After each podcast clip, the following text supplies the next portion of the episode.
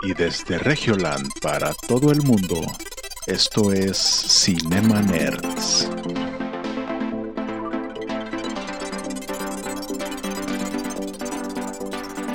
Bienvenidos a Cinema Nerds, el podcast en donde hablamos de películas, series y videojuegos.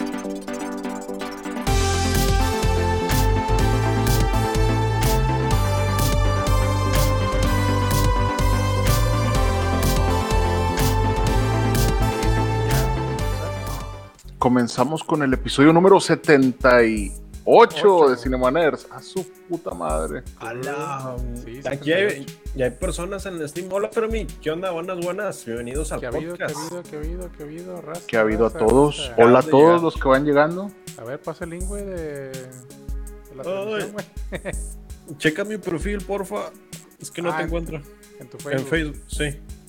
A ver, a ver, a ver, ahí voy, ahí voy, ahí voy. Ya se lo pasé a Jonas ver. ¿A mí me lo pasaste? por Messenger. Ah, con razón me están llegando notificaciones, pero como me están llegando notificaciones de un príncipe que es de, de Nigeria, entonces dije, no, pues ha, de ser él que me... Es que estoy haciendo un trato ahí, que, que tiene unos, lin- un- uno- unos lingotes de oro y no sé qué, y que, que- que- que soy el único Saldaña que él conoce, dijo. Achí, ¿Qué? Yo ni me apellido Saldaña, me apellido Bane, está bien raro. ¿Neta?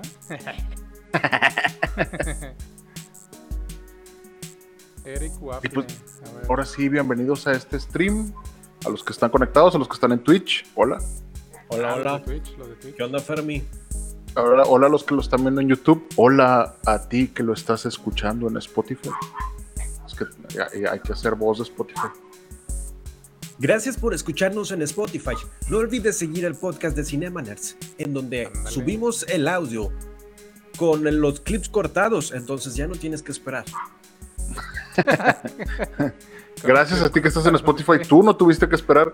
Tú simplemente tuviste que esperar 24 horas para escucharlo en Spotify, ¿verdad? Pero bueno, pues no pasa nada. Pero que sea con el intro de, de Bienvenidos a Cinemanes, el podcast donde no solamente hablamos de películas, series y videojuegos, también hablamos de temas de chisme y política. En este episodio número 78 hablaremos de El Pato Zambrano. Sweet, Sweet Squad. Y, Y las también- hebillas que le pusieron a los, a los. Ah, no, güey. y también de opciones que no son Disney para ver películas animadas. Ah, no, ¿no vamos a hablar de Disney hoy. Ok, déjame Y- tacho mi. De Ah, aquí, Y de de- aquí viene el cuaderno, what, del- if. Del tío Robin. y- Ah, el Robin, ahí El- está la noticia. Del tío Robin.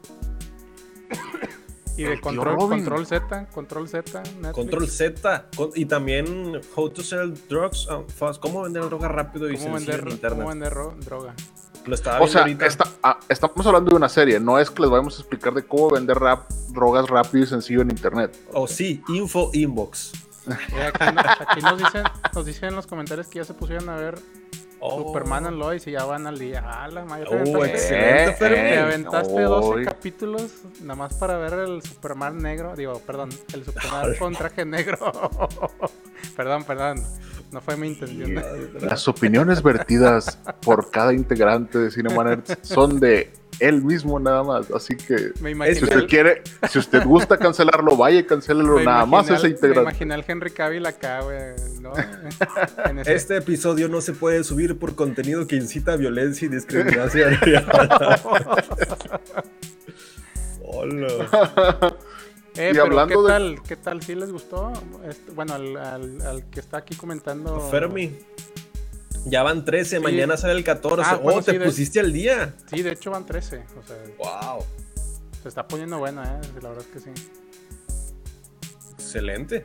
Oh, pues, qué bien. Aquí tenemos unos chismes. Sí, está bueno el chisme ahí de Sí, Superman. de hecho, hablando de cosas que se cancelaron, yo les traigo una nota muy reciente que es tiene que ver con Pedro Almodóvar y un pezón.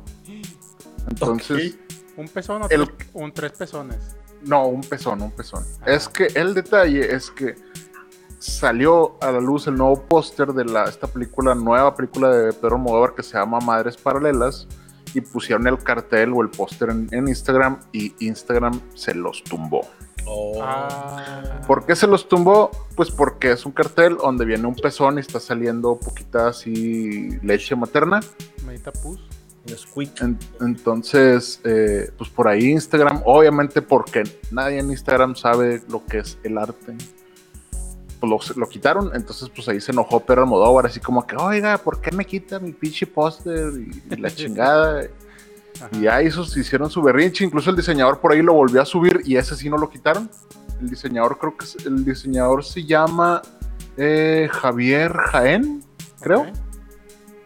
Y, y, pues estaba ahí enojado, porque imagínate que tú, imagínate que tú eres el diseñador Claro. de una película de Pedro Almodóvar Ajá. y luego y te quitan tu pues arte, tu arte, ¿no? Bueno, pues el arte tu arte, güey. El No arte que tú hiciste para la película está Yo, güey. yo estuviera y no, hombre, ya estuviera yo y oiga, quíteme. Incluso hasta le hubiera leído los términos y condiciones de Instagram para ver, a ver por qué me lo habían quitado.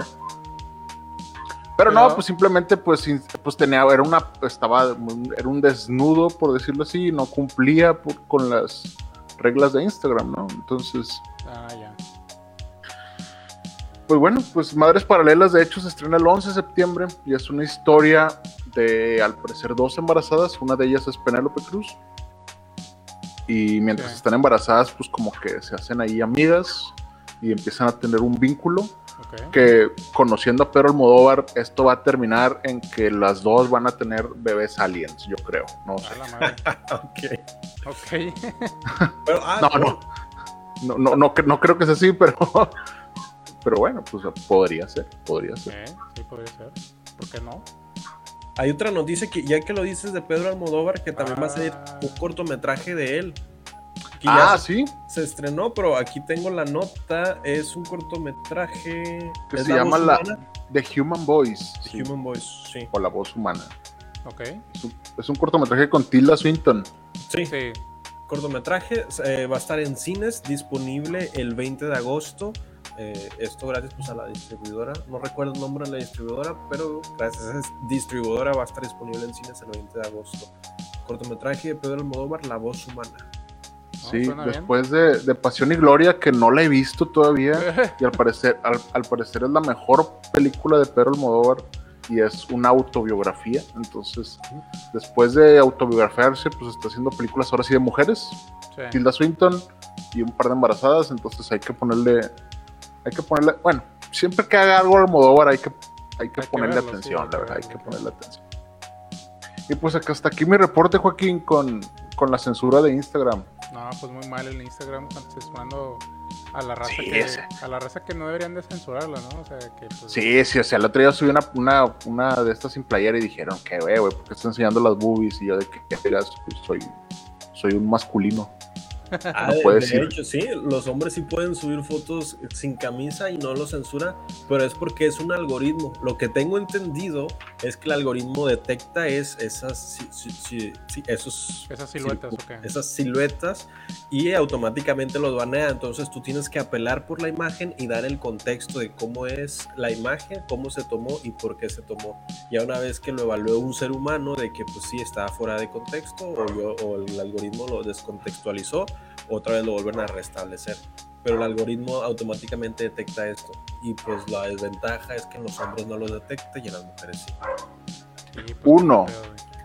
Imagínate la persona que programó el algoritmo de las boobies. Se, se, ha de haber, se ha de haber divertido mucho. Y dos, la persona que se encarga en revisar las boobies, a ver si son boobies correctas o no boobies correctas. O sea, no ¿qué pedo con los un- trabajos del futuro, güey? O sea, no es, pero no crees que es un algoritmo ya de que este ya automático, o sea, de Sí, sí, sí. Sí, sí, sí, pero obviamente le tuvieron que enseñar de cierta manera. Ah, claro. Entonces me, me imagino que le dieron ahí Sí, unos, unas, unas millones de, de fotografías de boobies y que las estuviera ahí Sí, separando o catalogando, ¿no? De hecho, el otro día leí sobre trabajos horribles como la gente que se dedica a cancelar los videos de Facebook, Ajá. Que es que Oh, cuando sí. sufren, está, o sea, que están afectados así psicológicamente porque pues realmente están viendo así de que pues puro asesinato y pornografía y un montón de cosas Ah, la madre. todos los días. En Está la bien hardcore. Sí, en la vida. Digo, me imagino que muchas cosas deben de ser automáticas, pero pues también debe tener, haber ojo, haber ojo humano en eso, está bien hardcore. Yo les había comentado la anécdota de la vez que burlé el algoritmo de un contenido que Ajá. subí a YouTube y un ejecutivo de Disney, persona ser humano, vio el contenido y me lo bajó personalmente.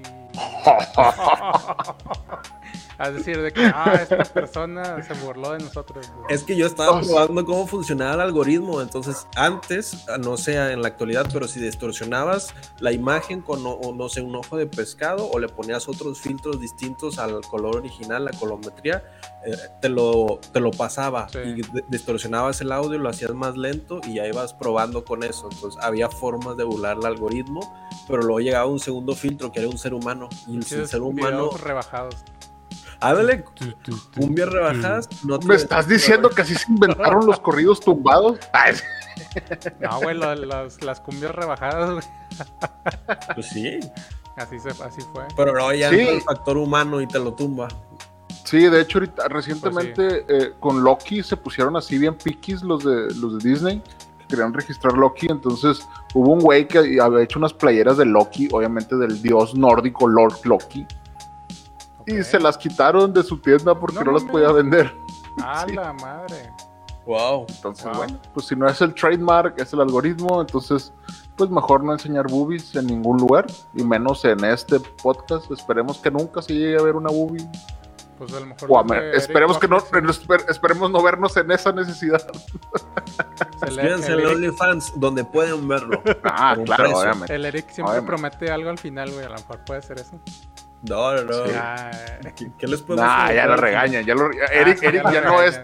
Eric ya no es tan audaz, sí, porque ya, lo regaña. Ya, ya, Sí. ya no. Ya no puede andar enseñando su cuerpo. o sea, ya, ya- Ya ya- se haz de cuenta que si tú, le- si tú le levantas el pie a Eric, abajo dice Andy, así. Ah, Ah, por, Andy Ben- por Andy Benavides, así de que no le vendió su pie. No es cierto, pero sí es cierto. Está bueno, pues. Bueno, Pero bueno, no, fue- pues fueron buenos tiempos. sí, fue- bu- bu- bu- buenos, buenos tiempos, De vendimia. buenos tiempos de, de desnudez, buenos de, tiempos de de, vendimia desnudez. de.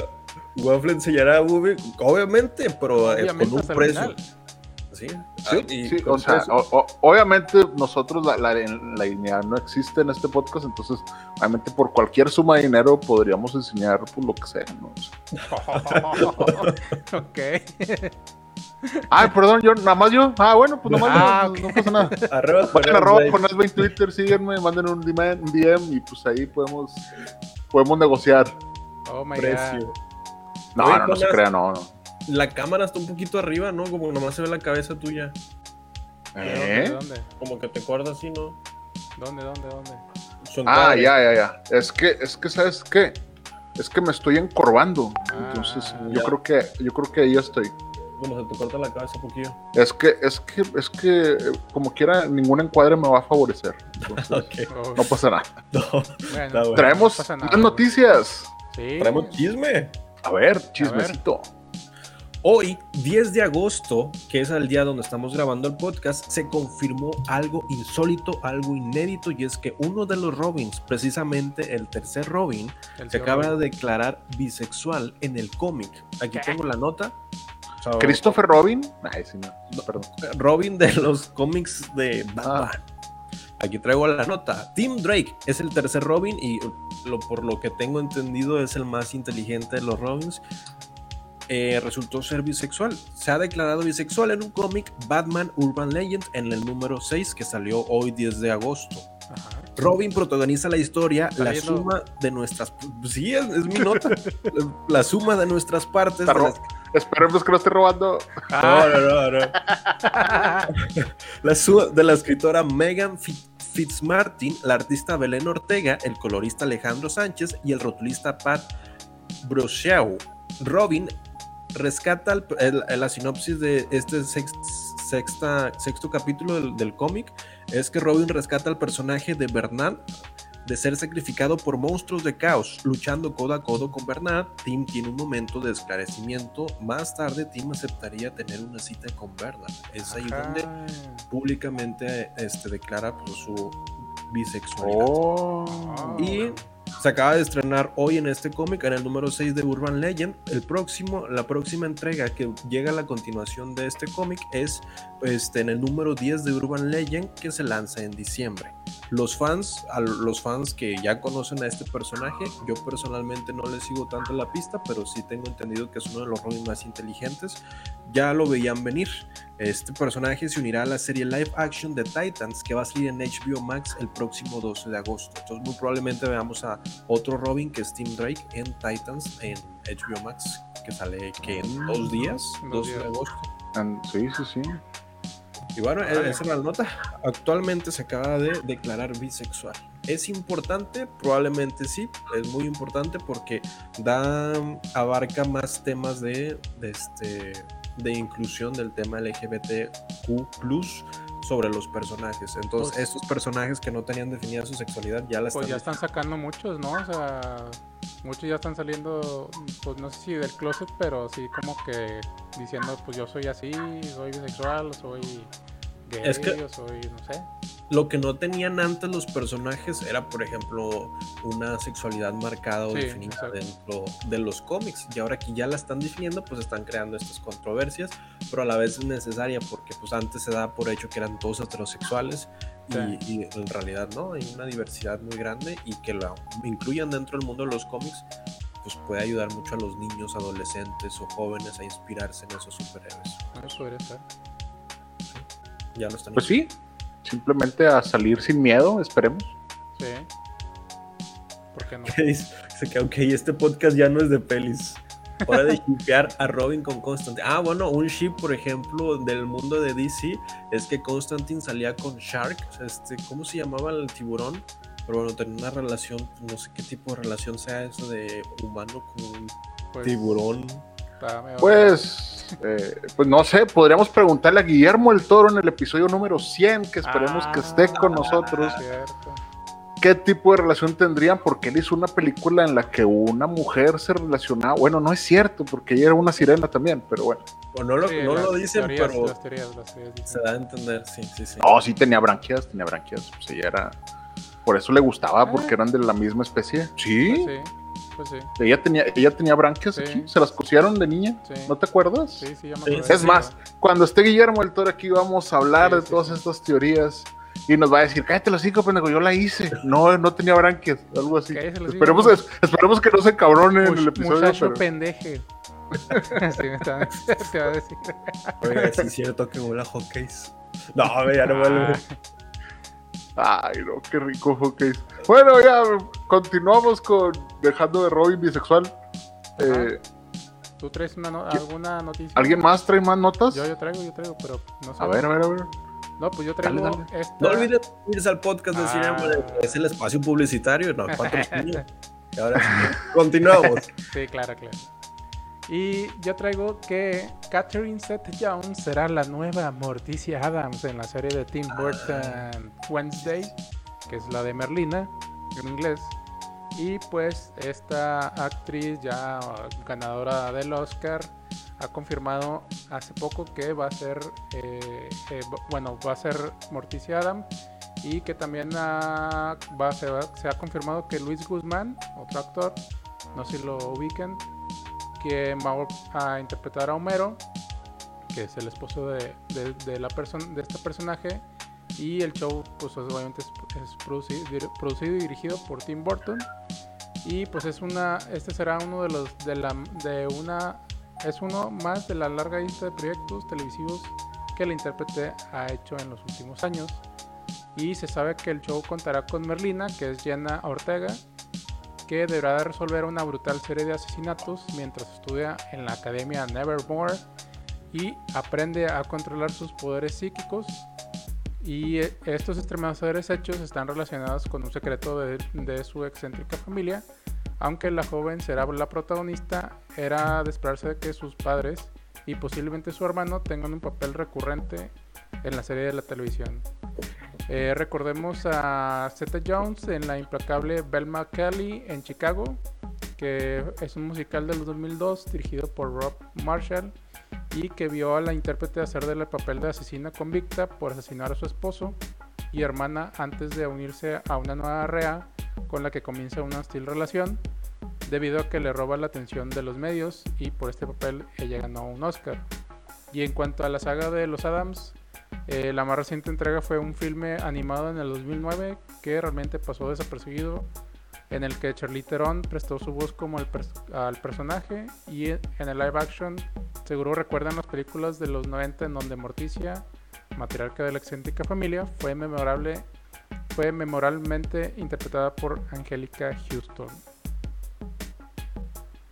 Y Ajá. Y pues Catherine Zeta Jones, la verdad es que sí la veo como una muy, muy buena Morticia Adams. Creo que va a ser un papel muy bueno. Esperemos que esta serie sea muy buena para, para verla, ¿no? Digo, creo, creo que va a estar buena. Está. Catherine Zeta Jones, como quiera, ya está un poco grande, ¿no? No, pues sí, ya está, ya está grande, güey. Pues sí. Es una señora ya, ya grande.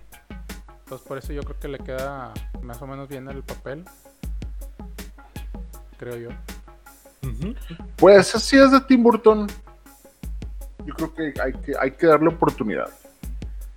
Sí, claro. Yo le daría oportunidad, no sé, no, no, bueno, no sé. Es yo vería los primeros capítulos a ver qué tal. Es que Tim Burton como que desde que se divorció como que ya no es el mismo, no sé. Sí. Todavía no hay, no hay una fecha de estreno, sino que yo creo que lo vamos a ver mediados del 2022 más o menos, si no es que a finales. Y pues bueno, pues todavía no dicen la, fecha de estreno de esta serie, Wednesday. Wednesday, muy bien. Muy bien. Y hasta aquí. Pues en, en, otras noticias, yo les traía algo de terror, pero ya se me perdió. muy bien. ¿Qué? Gracias, Jonas. muy bien. dicen que traen nota. No, a ver. ¿Quién? Fermi ya nos está ayudando con el, con el podcast. A ver, esto, al parecer esto se convirtió en la cotorriza. Muy bien, adelante. Dice Fermi, yo traigo nota, mañana se estrena What If. ¿Qué expectativas tienen de esto? El 11 de agosto se estrena What If, una serie de Marvel y Disney que es consecuencia de la serie de Loki que vimos anteriormente ah, y ya en el primer trailer ya se reveló que es consecuencia el multiverso. El multiverso y ahí le doy primero mi, expectativa de esta serie es que es un mundo abierto es la posibilidad de que no todo tiene que conectar para tener sentido.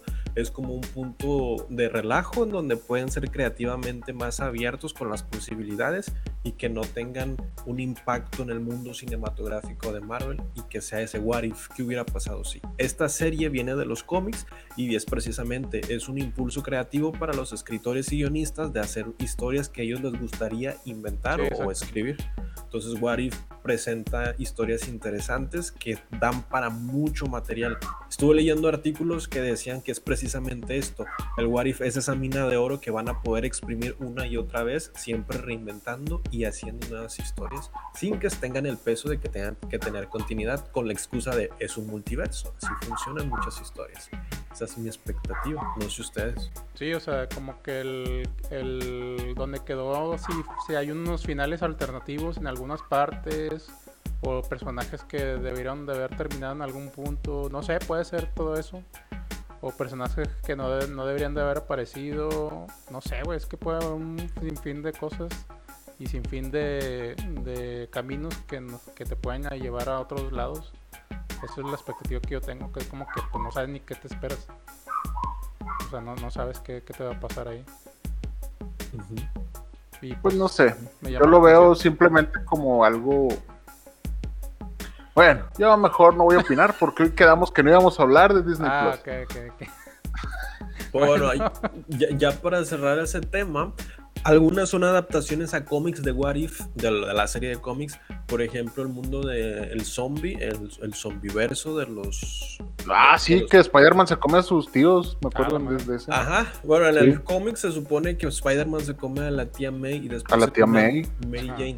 Entonces lo que decían de este episodio que va a salir de What If es que se les hacía oscuro, pero solamente se quedó con ese término, se les hacía un poco oscuro este episodio, pero los fans empezaron a vincular esto con el cómic, en donde dicen que pues sí, pues en los cómics de Spider-Man se come a la tía May, se come a Mary Jane, entonces si tiene que ver algo con ese mundo, no lo sabemos, pero pues las historias como creo que van a estar centradas en público familiar, no creo que sean tan, tan oscuras, pero sí que tengan un trasfondo que le gusten a los adolescentes y adultos.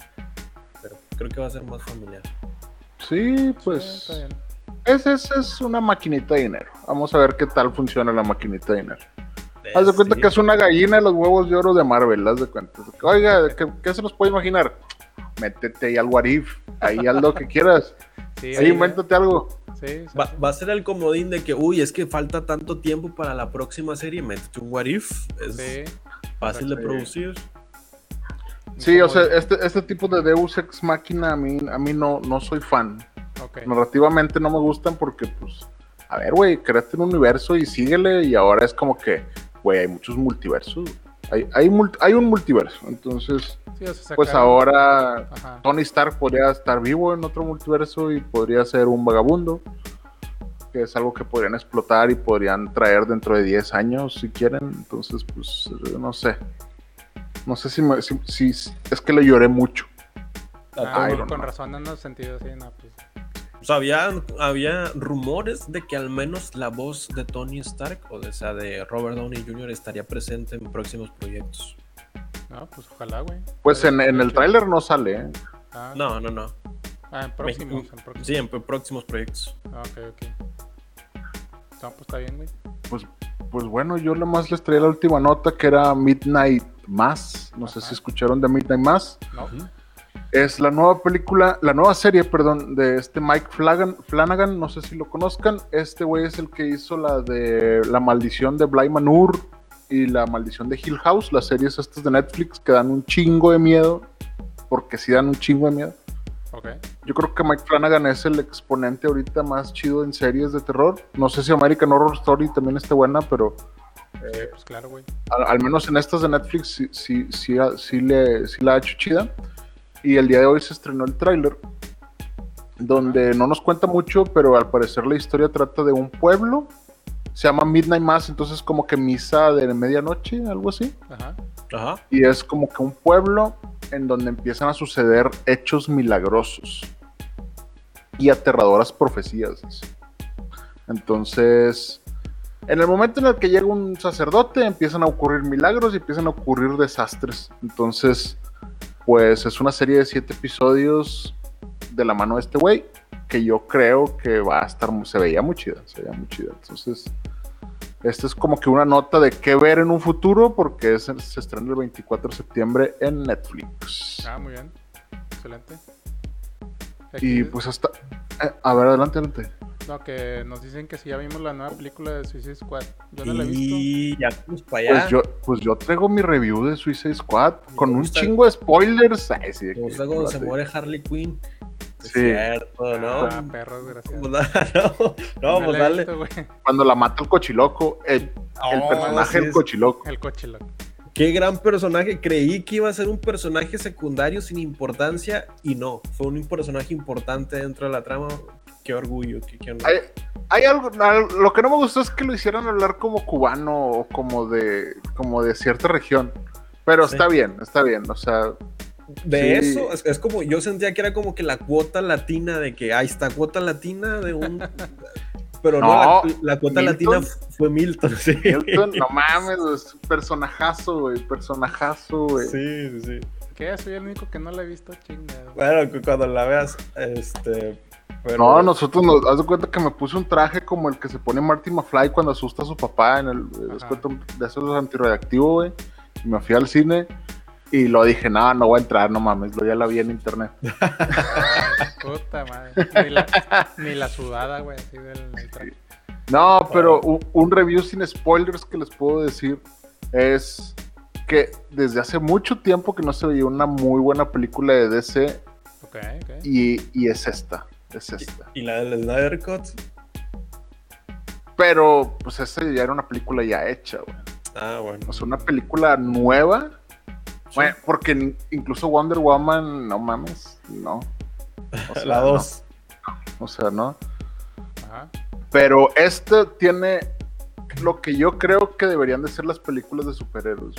O sea, son estas películas que, oye, güey, son superhéroes, güey. O sea, no tienen por qué están apegadas a la realidad tanto. O sea, obviamente Nolan hizo un gran esfuerzo porque Batman estuviera pegadísimo a la realidad.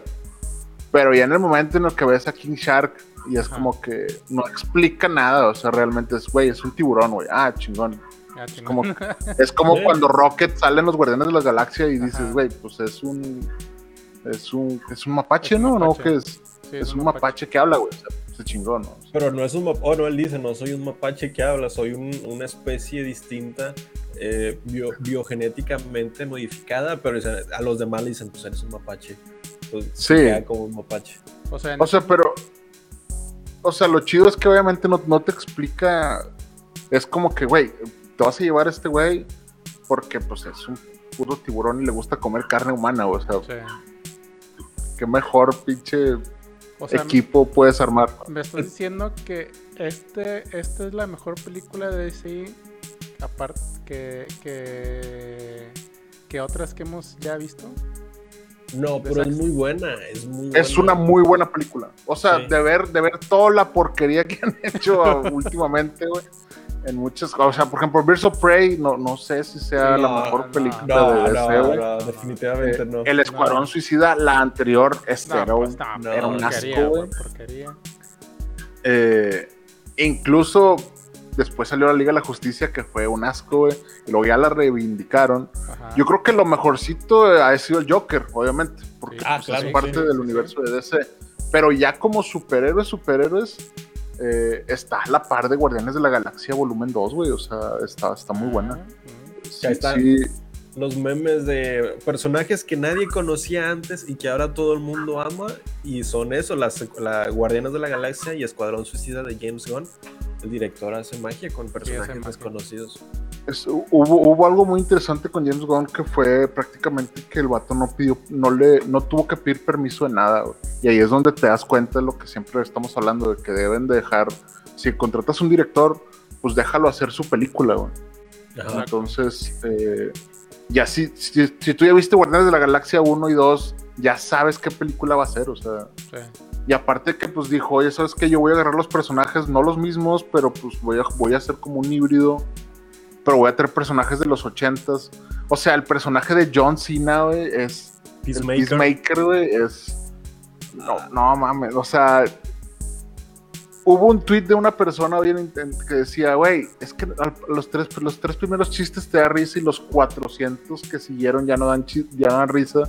Pero la verdad es que yo así me cagué de risa en muchas cosas, güey. O sea, sí, o sea, eh, Sí, te, hace, te hace disfrutar una película de superhéroes, güey. O sea, Ah, pues simplemente bueno, con Starro, el pinche villano. Ajá, es como que, güey, la- o sea, las frases épicas del villano. Es que yo, yo, me, yo me esperaría así como que John Cena, pues güey, sí te avientan unos 3, 4 chistes, pero los demás como que ah, ya. Es que el es un- detalle es que es una película R, güey. Entonces, obviamente, están hablando de sexo, de Ajá, sí. Y hay, un, hay, hay escenas así sangrientísimas, güey. O sea, hay una escena de King Shark que, que, Sí, que se que tú come. dices, güey, o sea, bueno, la que se come es una, güey. Ah, Pero, o sea, hay, Hay hay más, hay momentos épicos de King Shark. Hay momentos épicos de todos, güey. Sí, Incluso el sí. Polka Dot Man, que podría ser el superhéroe más estúpido y ridículo que has visto, güey. tiene un background, güey, y. Sí. Y el, te- el tema de, de su mamá y eso, no mames, o sea, es un chiste que, que dices, ay, güey, ya, porque hacen ese chiste y luego tiene relevancia completa al final, entonces Ah, es- es es- está Sí, sí. chido, está... Tiene un desarrollo y un porqué. En toda la película dices, bueno, eh, esto es un chiste innecesario. Y al final sí tiene un significado importante que afecta a la película. pues ya mañana. Sí, o sea, Ajá. ah, Que ya, adelante, ma- adelante. ya mañana que me ponga la vacuna, ahora sí voy, güey. Ah. Al cine, güey. No, espérate, ocupas Ah. una semana, unas semanas para generar güey. anticuerpos. Sí, güey, no, no. Ahor- Ahorita no, no. Por favor, nadie vaya al cine, güey, quédense en su casa, güey. AstraZeneca y pasa el, el Sí. chip. ¡pip! Listo. Sí, y ya, Oye, aquí gratis. pregunta que si vieron el nepe innecesario que mostraron. ¿Qué? ¿En qué El parte? nepe. Sí, pues, ¿En qué parte? pues es... Pues, es- Pues no sé qué escena, güey, yo no la vi, güey. pues No. eh, es- estamos hablando del de Peacemaker. Pues, Ah, que sí, el de Peacemaker que dice. O sea, es que es demasiado tiempo lo que está así como que, Güey, lo, güey, así que, güey, ¿por qué, ¿por qué está pasando esto, no? Porque a tres calzoncillos blancos dice, eso es racista. Sí, sí. Tiny- es que el vato dice, Tiny Whities. Dice, that's racist. O sea, es, es- es ese tipo de comebacks, güey. De que, güey, eh, eso lo vemos en el tráiler, ¿no? De que, güey, si estuvieran sembrados pitos aquí, yo me sentaría en todos Ah, estos sí. pitos porque hubiera paz. Y es como que, güey, ¿por qué estás hablando de esto? O sea, Que dice, sí, a veces siento que nada más usarías esa excusa para hacer lo que quieras. Y pues, sí. No, está, pues, sí. está muy chido el papel, el papel de John Cena, güey. Y sobre todo que las que se vieron una serie de Peacemaker para el 2022, que ya, ya la terminaron, están, están en postproducción. Ajá. O sea, si quieres ver más el personaje, obviamente porque se llama Peacemaker, pero realmente es un hijo de puta, güey. O sea, es- es- es- Sí, me tiene estas, estas dos cosas, ¿no? Pues la psicología de su personaje y que incluso él lo explica, que él va a hacer todo lo posible por tener y, y perseverar esa paz, no importa quién tenga que matar, si son niños o, Ah, o personas inocentes. Dice, "Oye, güey. Le dicen, oye, güey, pero no se llamas Peacemaker, no quieres hacer la paz. Dice, sí, mataría a la mayoría, a la, a la mayor cantidad de mujeres y niños para que haya paz. Así como que, güey, no, o sea, Qué idiota, güey. Es ese tipo de humor, güey. Está, está, se me hizo muy chido, güey. Sí, sí, sí. Sí, A mí me gustó la parte donde van a salvar a un personaje an- antes y, y es como que es el Givo contra... Bueno, luego, luego lo ven, pero está... Está interesante eso. Spoiler, spoiler. sí, güey, es que, que es, es americanos imposible hablar, hablar. Chingado. Ya, ya, Está muy chida. vacuna ya ya, ya. si, no, si no la han visto, vayan, vayan a verla. Que Eh, raza la vea. Está, eh, está en HBO Max en Estados Unidos. Si no, pues, pues ahí, ahí- ahí a ver cómo le hacen. Para, va a estar nada más un mes en HBO Max. Simón. Eh, pero también, pues, si, si son gente, si son gente del internet, sabrán dónde verla. gente de mundo. Como, como Eric Waffle en XX videos. Ah, no, ¿verdad? No, no, ahí guardo los backups. Sí, De ahí está la de. Parasite todavía. Todavía está la de Parasite ahí. Creo. Es que es algo que busco recurrentemente. Ay, sí, que no. Pues que es que viene un chingo de versiones. o sea, el URL de memoria. Pero bueno, esto, hasta aquí el pequeño review de Suicide Squad. O sea, le Una de las que- mejores películas de DC de, de- de los últimos años, yo creo. O sea, le pusiste Eh, un 9 de 10 o cuánto le pones? Yo sí le pongo un 8.9, 8.8, güey. O Sí, sea, un sí, 8, sí, ajá. sí me gustó. Sí, sí, 8.9, sí me o sea, gustó. arriba de la media de... Sí, eh, sí, sí, sí. Está, está. eh, obviamente hay gente que dice, güey, no, no, esto no, no me gusta. No, Sí, yo no pues quiero hay- ver esto en DC. Hay, hay gente de todo, sí. pero eh, fue algo, fue esa, esa cubetita de agua que te, que te refresca y que yo la vi y de tantos momentos memorables que tiene, no me acuerdo de todos, güey. Entonces por eso quiero volver a verla y volver a verla y volver a verla porque sí tiene, tiene tantas pinches cosas que ver que no te puedes enfocar en una sola, ¿no? Ajá, así es. Ok. Pues está, está muy interesante y pues hasta aquí mi reporte de Suicide Squad. No Muy sé bien, si bien. Traemos más reviews, ¿no? yo traía una, not- una última notita nada más que se me pasó, güey. A ver. Que la, la Academia Mexicana de Cine impartirá carreras técnicas en el- de cine en los CONALEPs. Ahí como la ven. Eh, Oh. Eh, está eh. aplicando el CONALEP. ¿Quiere usted ser tramoyista? ¿Quiere usted ser parte del equipo de producción de una película? Puede estudiar en el CONALEP ese pedo. Y pues esto pues dice eh, que a pesar de que Morena Del haya catering. dado la mínima reflexión sobre la extinción de fondos para la producción cinematográfica en el país, parece que No, pola- afortunadamente no, estamos polarizando, Héctor. Tengo miedo. ex- existe el interés por otras partes para generar una industria competitiva y un mercado laboral relacionado a este medio en México. Y pues la- las van a impartir estas clases en los CONALEPs, que va a ser las carreras van a ser vestuario, utilería y decoración, construcción y montaje, montaje de iluminación y tramoya. La idea es que estas opciones estén disponibles para los alumnos a partir del 2022 y pues bueno, pues sí, obviamente no hay muchas opciones donde estudiar estas cosas en México y pues menos los que viven fuera de la capital, que es allá en, en el DF.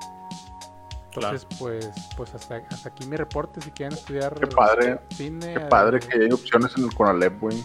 que estudian ahí cosas de montaje y cosas de tramoya y la chingada. Sí, güey, imagínate que terminas haciendo eh, escenarios allá en Hollywood, güey. Sí, o o en producciones mexicanas como la de Iñárritu, que todos se están quejando de que su ego es demasiado grande, Sí, no, pues dicen. está con madre. Está con madre. Digo, para los, la raza que, que quieran hacer eso, pues está con madre. Sí, muy padre. Qué bueno, gracias, gracias, AMLO. Muy bien, vamos a continuar. Vamos a los reviews ahora sí. ¿Tú tienes reviews, Eric? De, depende. va- ¿Vas a hablar de vivo? Voy a hablar de Vivo, sí. Review de vivo. Si traigo un review de Vivo, Entonces me aviento review de Control Z. ah, pues también voy a hablar de Control Z. Oh, bueno. Uno y uno Bueno, lo, lo- lo pues, complementamos. O sea, lo los, los dejamos ¿no? en este nuevo Sí. episodio de O sea, lo complementamos, pues. pues, Va, va, va. Dale. Adelante. A ver, pues yo vi Vivo hace poquito, hace unos días. Y pues nada, que esta nueva propuesta de Sony Picture Animations, la verdad es que tiene estos eh, temas que son, o sea, es, un- es un musical que es- lo hizo eh, Lin Manuel Miranda, que este, este, el guion también, el guion lo hizo Kiara Alejandra Cutes. Y este Lin Manuel Miranda, que en los últimos meses, o sea, él es un cantante, es dramaturgo, es compositor. Y pues ha salido Una pistola, una, es una pistola, es una Lin pistola Manuel Miranda. porque ha salido recientemente sus sus este eh, digamos sus eh, formatos digo sus musicales exitosos han salido de, de Broadway ha salido para la pantalla grande como Hamilton y en el barrio que está de Amazon Prime ¿Mm? que está estas dos películas fueron buen, bien recibidas y pues los mensajes tan diversos y urgentes que transmiten estas cintas pues resultaron muy pegajosas entre eh, o sea, las canciones de las películas tanto así que pues dicen que hasta pusieron a bailar y cantar a, a mucha gente A Obama, de hecho. Ah, Obama, Wow. exactamente. Entonces, eh, te les digo la sinopsis. eh, la dirección de Vivo estuvo a cargo de Kirk de Mirko y Brandon Jeffords. Y la cinta es una aventura musical animada que narra la vida de Vivo, que es un Kinjaku, Kinjaku, Yaku, sí. que es oso de la miel de la selva tropical, dotado de un brillante talento para la música que busca la forma de viajar desde La Habana, Cuba, hasta Miami, Estados Unidos, para entregarle una canción al antiguo amor de su adorado dueño. Que su dueño pues ya es una persona grande, es un cubano ya, ya mayor y pues que tiene este sueño eh, frustrado de que nunca le dijo al amor de su vida que la amaba, entonces Oh, sí. Y pues bueno, este, la trama es como una guía, una travesía donde le lleva este, esta canción a su antiguo amor que se fue desde muy, pues no de muy chica, pero sí cuando despegó de la música, se fue a Estados Unidos y pues allá se quedó, entonces nunca le dijo que la amaba, entonces va esta travesía. Eh, me gustó mucho lo, lo- o sea, este... O sea, los O sea, pero eso no es acoso, ¿verdad? ¿Qué? No, O sea, viajar de Miami, de viajar desde La Habana hasta Miami para No, ir porque- a cantarle una canción a alguien. No, No, porque Ah, la, bueno. la trama nos dice, o sea, bueno, la, la o sea, la- esta cosa nos dice que la señora le mandó una invitación a su último concierto, entonces no, hay ningún, Ah. no hay ningún tipo de acoso porque la señora se lo, lo invitó. O sea, hay Sí. consentimiento en todo, en todo momento. Muy bien. Siempre, siempre busquen el consentimiento en todos lados. A mí lo único que me dio coraje de la película an- antes de, de que continúes es eso mismo, de que tuvieron que pasar 40, 60 años para que te volviera a invitar a ir nomás. Y dije, ah, en 40, Sí, 60 años Sí. no me invitaron. Sí, Osito de la miel, date cuenta. Sí. entonces, este, pues a mí me gustó mucho, o sea, tanto las, los gráficos como el 3D, lo- los cambios de, a- de 3D a 2D, que creo que, eh, aunque pues es completamente familiar esta película y los niños se van a divertir con todo esto, creo que eh, decae, un poco en cuanto a cuando se acaba la música, o sea, se acaba la música y luego como que el, como que el guion se medio estropea, hay ciertas este, inconsistencias, eh, va, decayendo un poco hasta que otra vez vuelven a cantar. Entonces cantan muy seguido como para que no se, ca- no se caiga el show. No, pues es un musical, güey, o sea, ¿qué esperaban? Pues sí, exacto. Entonces, eh, pues sí, va perdiendo fuerza, a- a- o sea, ya que va, va agarrando ritmo, pero vamos a ver muchas copias a la fórmula que ya sabemos de, de Disney Pixar, creo yo, y vemos muchos este tipo de gráficos que ya hemos visto en, en Disney, o sea, que es muy, muy parecido, los colores. Me recordó a muchas, de- a la de, esta la de los personajes de colores, ¿cómo se llama? Eh, ahí se me fue el nombre, güey. Ay, Luca, de colores pues sí, intensamente. no, intensamente, exacto, ándale. intensamente. Ah, Me perdón. recordó mucho a intensamente entre los colores que utilizaban en los personajes y cosas así. Y pues qué más, las locaciones también estaban muy atinadas, o sea, en cuanto a Cuba, Miami, todo eso me gustó mucho. Y pues bueno, dicen que el- algunos críticos dicen que va a ser una de las mejores animaciones del año y pues una de las de las películas que vale la pena ver. Aunque yo difiero muy un poco en cuanto a eso. Sí. Entonces, yo le doy una calificación de 8, o sea, 8 cerrados de 10, porque sí trae un mensaje ahí bueno, pero no es una gran película así como que este tipo Disney, ¿no? No sé. No que quiera Sí. de- demeritar el, el gran trabajo que hicieron, pero pues sí, como una copia una copia de la fórmula de Disney. Creo yo. No sé, tú Eric, que también la viste, no sé qué. Bueno, mi primera impresión fue, eh, fue un poco tedioso verlo porque no soy mucho de ver musicales, pero es lo que es lo que dice Héctor, tiene un pico de atención cuando cantan y baja cuando termina la canción, entonces está esperando la próxima canción. El guion es un poco tedioso, predecible, muy sencillo. La fórmula está copiada a otras películas, por ejemplo Disney, que es quien muestra más ese tipo de fórmulas. Y aquí el problema es que no tiene un peso este, argumental muy sólido, simplemente pues es, es como muy sencillo. Entonces para niños completamente y adultos o padres de familia más bien y sus hijos es este tipo de película. Deja mensajes bonitos como el recuerdo de un ser querido cuando ya no está presente por medio de la música. Eso es lo que me gustó de toda la película. Te enseña que el amor de un ser querido sigue presente en las canciones y en- que puedas escuchar y que te acompañan a lo largo de tu vida. Entonces eso se me hizo muy bonito por parte de la película. Lo que no me gustó tanto es que es difícil de ver, es- es pesada. Si no fuera musical no la vería porque sería un poquito aburrida. Este, la animación es buena y aunque probablemente esté este, nominada a un premio, Disney tal vez lo termine ganando por Ah, la sí, película claro. de Luca y por el nivel técnico que requiere esa película. Pero pues está muy bien que otras películas, que por ejemplo de, de Netflix, estén siendo consideradas para este, premiaciones dentro de la categoría de animación que está siempre ganada por Disney. Pero pues vale Bueno, muchísimo ah, la pena. Ahí, ahí mi gallo es el de esta, la de los, ¿cómo se llamaba? Donde sale el Furby gigante, no me acuerdo cómo se llama esa película. Ah, la The de Mitchells, sí. Ándale, ese es, Es- mi gallo para que ganar mejor animación. Pero Esa sería mejor animación, Sí. exactamente, sí. Sí, sí, sí. Y esta otra, pues sería como. La podrías ver con tu abuelito. O sea, si eres un niño, la puedes ver con tu abuelito y, y les va a gustar. O con tu papá, o con tu mamá, o un adulto. Pero es para niños por la música. Y los adultos es como que, bueno, mi hijo, ten. Y las gráficas y todos los, los diseños y todo.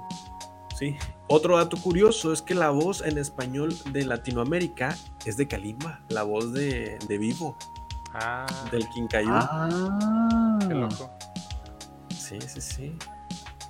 bueno, Yo en cualquier momento dije, va a cantar en un momento, estoy tocando fondo, pero no, no, no Pero, cantó. pues, no, no toca. no, simplemente no, no, ese nomás toca en. Mejor vamos a cambiar de. Ah, la- Recomendada la película, sí, yo le doy un 7.6 porque es entretenida y deja un mensaje bonito. Vivo en Netflix. Vivo en Netflix, exactamente. Ustedes Digo, viven en el- Netflix Está en el top, nomás. está en el top 3 o algo así, creo. Por ahí vi que estaba en el top 3 o top 5, por ahí. Que obviamente, pues está ahorita porque acaba de salir, digo, va a pasar el tiempo y ya va a decaer totalmente. Sí. La- el gallo sí sigue siendo The Mitchell versus The Robots Sí, para mejor animación. Espera, to- todavía estamos cruzando los dedos. sí. Y el ganador es Luca. ¿Qué creían? Ah, ni siquiera está nominada creían? la de Sí. Mitchell. Pues sí. Pero bueno, eh, traemos Control Z. Control Z también. A ver, Eric.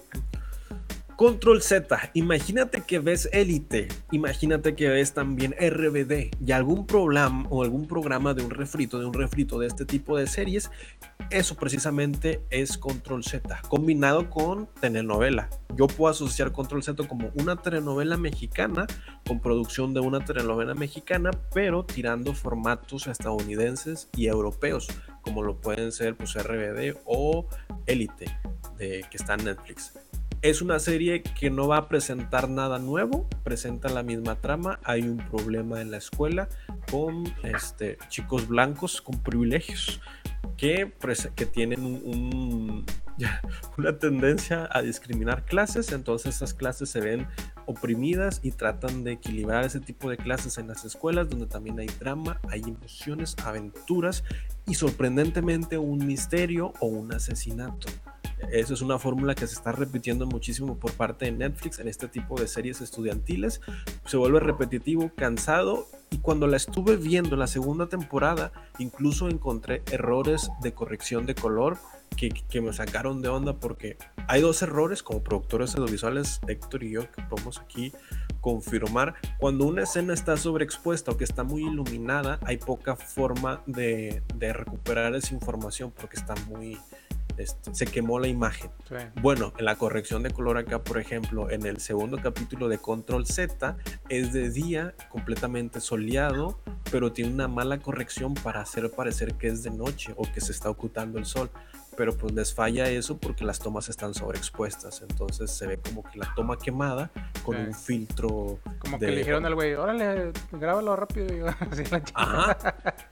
y grabé, grabé y subí en las stories una corrección de color donde hay un switcheo. Haz de cuenta como que está la ah, toma normal y luego alguien como que activó una capa y, y, en esa capa se activa el filtro, pero así de la nada. Entonces se ve un salto muy enorme de que la imagen normal y luego un filtro sepia. Sí, pues eso ha pasado. Bueno, pues sí, sí pasa. No digo que no. me, imagino a, me imagino a George Miller así riéndose de que a ti no te sale, a mí sí me sale en Max Max Fury Road. Ah, oh. me recordé. Ay, estoy acabando. Me recordé al Space Jam cuando sale el, coyote que dice: Atestíguame. Y, Ay, güey. Pero bueno, Control Z vale la pena yo diría que como es una producción mexicana vale la pena, aunque tiene un poco de drama de telenovela y tiene una fórmula que ya has visto antes y has visto otras películas. Si quieres ver series con mayor producción, ve Élite, eh, o si quieres ver una serie que este, de producto mexicano, ve Control Z. ¿Vale la pena ver? Pues yo le daría un 7.3. Es buena y entretenida. A ver, déjame verlo. ¿Tú qué opinas, Héctor? Pues, o sea, a mí me entretuvo. Creo que esta nueva temporada, creo que tiene un ritmo bastante entretenido. Está mucho mejor manejado que la primera parte, creo yo. O sea, y desarrollado. Obviamente tiene sus puntos débiles, como ahorita mencionó Eric. Y el drama funge completamente parte importante, pues ya que está presente en, en cada uno de los protagonistas. Y sin duda el inicio lleno de acción, pues siente las bases para una buena tanda de capítulos que la verdad están muy están buenos, o sea, sí, tiene este ritmo bastante bueno. digamos que digamos que lo que continúa es, es un secreto que ya este, salió a la luz del primer de la primera parte que dice que es más peligrosa porque la amenaza ahora es el, el vengador que le dicen, el vengador, que es una figura que busca la revancha por la muerte de Luis que es el, el chavo que, que falleció, bueno, lo, este, lo, fallecieron. Bueno, no, lo fallecieron más, bien porque se pegó mal en la banqueta y pues le dijeron oríce, este, oríce la orilla. No, súbase la orilla. le dijeron súbanse a la banqueta, súbase a la banqueta, perro. Cuatro pues, minutos. y pues se dio en la madre en la, en la banqueta el vato, güey. Y pues este, eh, pues estaban buscando al, chavo que lo, que lo golpeó. Y pues este está escondido ahí este, de todos, ¿verdad? Porque lo andan buscando. Entonces el, el vengador es el que quiere como que encontrar a este güey o a los culpables. Y pues ahí se vienen eh, varios sucesos de pues que, que van a querer sacar a, a la luz todo, ¿no? O sea, el- de los quién, quién fue los verdaderos culpables y, y así. Entonces, ¿qué? Tres minutos. Tres minutos. Yo, yo lo veo muy bien, digo, me, sí me gustó esta temporada 2. Sí le doy como también un 7, 7.5 ahí, más o menos. Uh, uh, bueno, Pero pues bueno, está bien. ahí está mi nada. reporte de Control Z. De hecho, si, si, si- si pudiéramos quitar la producción, el, Me gustó bastante el trabajo actoral de las de la chava, de la Ana- se llama Ana Valeria Becerril, que es Sofía. So- Sofía, sí, Me oh, gustó bueno. bastante su actuación, la verdad. Muy buen personaje también. sí. Y pues y bueno, pues vamos a se nos terminó el episodio. Sí, ya dos minutos Se antes de que. Se nos acaba de acabar el episodio y pues despídelo, sobres. Muchas gracias por ver este episodio número 78 de Cinemaners. No olvides seguirnos en redes sociales como arroba CinemanersMX. A mí me pueden encontrar con Merit Waffle y A mí me pueden encontrar como arroba cineconector.